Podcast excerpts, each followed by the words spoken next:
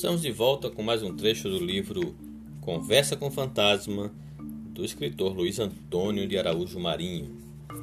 O Plano. Estudei o calendário para ver as fases da lua. Marquei o encontro com o garçom fora do casarão para podermos conversar sem infortúnios. No dia de sua folga, o garçom e eu fomos a um restaurante do centro do Recife para almoçarmos e planejar o resgate das joias. Ao chegar, escolhi uma mesa afastada e esperei por ele. Quando chegou, o garçom sentou-se junto a mim e foi logo perguntando o que ela queria. Calma, vou te contar desde o princípio. Passamos um bom tempo papeando e eu explicava o que deveria ser feito. De posse do calendário, marquei o dia do evento. A noite da próxima lua cheia cairia numa segunda-feira garçom disse-me que nesse dia faria compras pela manhã e na parte da tarde a faxina não tinha hora para terminar. Sempre entrava pela noite. O dono nunca vinha nesse dia, já que o garçom possuía a chave do casarão. Ele só não dormia lá com medo da assombração.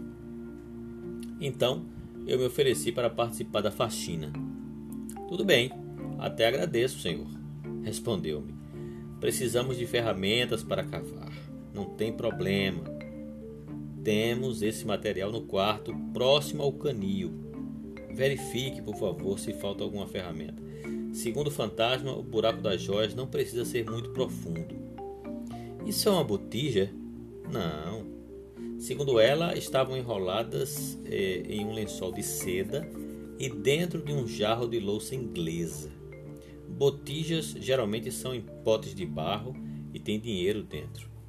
Bom, tudo combinado. Fomos direto ao almoço, que, por sinal, neste dia era uma gostosa feijoada.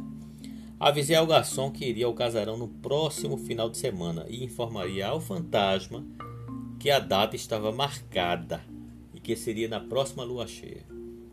Alguns dias depois, me dirigi ao casarão.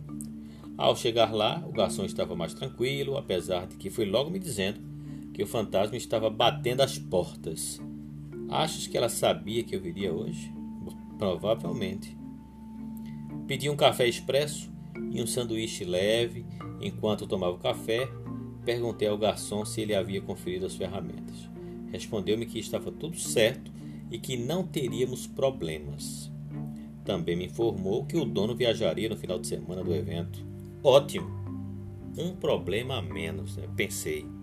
Então, ouvi bater uma porta no andar de cima. O garçom falou: Acho que estão querendo a sua presença lá em cima, hein? Bom, vou subir no instante. Terminei o meu lanche e fui, aos poucos, subindo a escada que já me era familiar. Cheguei ao salão e me dirigi ao espelho. Para minha surpresa, a Júlia estava mais bonita ainda recebeu-me com um grande sorriso no rosto e ao seu lado a mucama Luzia também estava com um ar mais feliz. Como podia ser isso? Eu de frente a um grande espelho achando fantasmas bonitos. Seria um pouco de loucura se não estivessem bem em minha frente. Sim, a Júlia apontou para o quarto e me dirigi para lá. A porta estava fechada. Abria e lá estava ela sentada na cadeira de balanço com a mucama ao lado. Procurei a lata de tinta e acomodei-me como pude. Então, já resolveu tudo? Perguntou, né?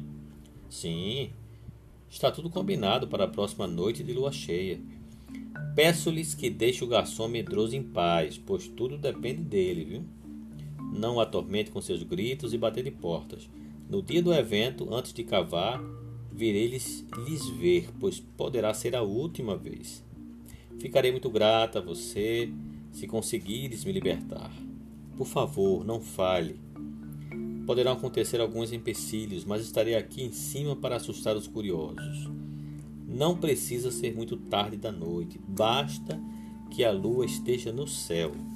Outra coisa, nesse dia vocês não poderão beber cervejas ou qualquer bebida alcoólica. Pois bem, no dia combinado estarei aqui, eu e o garçom medroso. Até mais ver, sim Júlia e Mucama Luzia. Levantei-me da lata de tinta com as costas doendo. Estiquei a coluna e me dirigi à escada depois de dar uma olhadinha no espelho.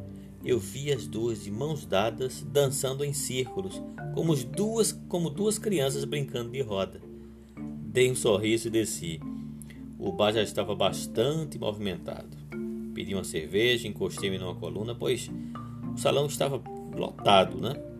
Fiquei apreciando aquelas pessoas que cantavam e dançavam sem saberem que aquela casa era povoada por dois fantasmas. O garçom veio em minha, em minha direção e perguntou se estava tudo bem. Respondi-lhe que sim e que elas estavam muito contentes por terem encontrado alguém para libertá-las. Fiquei mais um tempo e resolvi ir embora, gente. Paguei minha despesa e saí do casarão. Olhei para a janela do meio no primeiro andar e vi a sombra das duas ainda dançando. Subi no meu ônibus e voltei para minha casa.